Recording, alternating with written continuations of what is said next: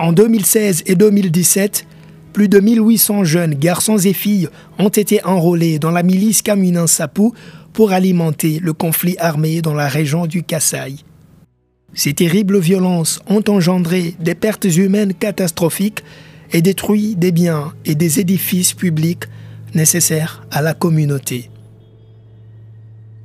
En mars 2017, Ntumba et d'autres jeunes miliciens attaquent la maison communale de Nganza à Kananga.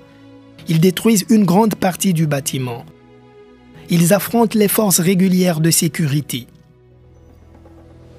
Bilan après 11 mois de conflit, plus de 3000 morts et 1,5 million de déplacés.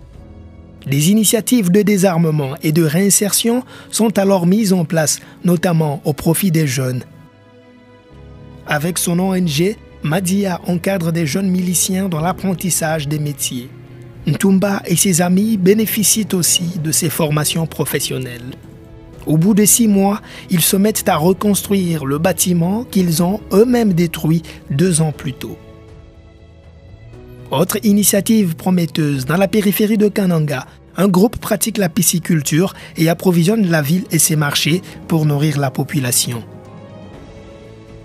150 km plus loin, à Kazumba, victimes et anciens bourreaux cultivent ensemble dans des champs communautaires. Les récoltes sont consommées localement, une partie acheminée dans différents coins de la province.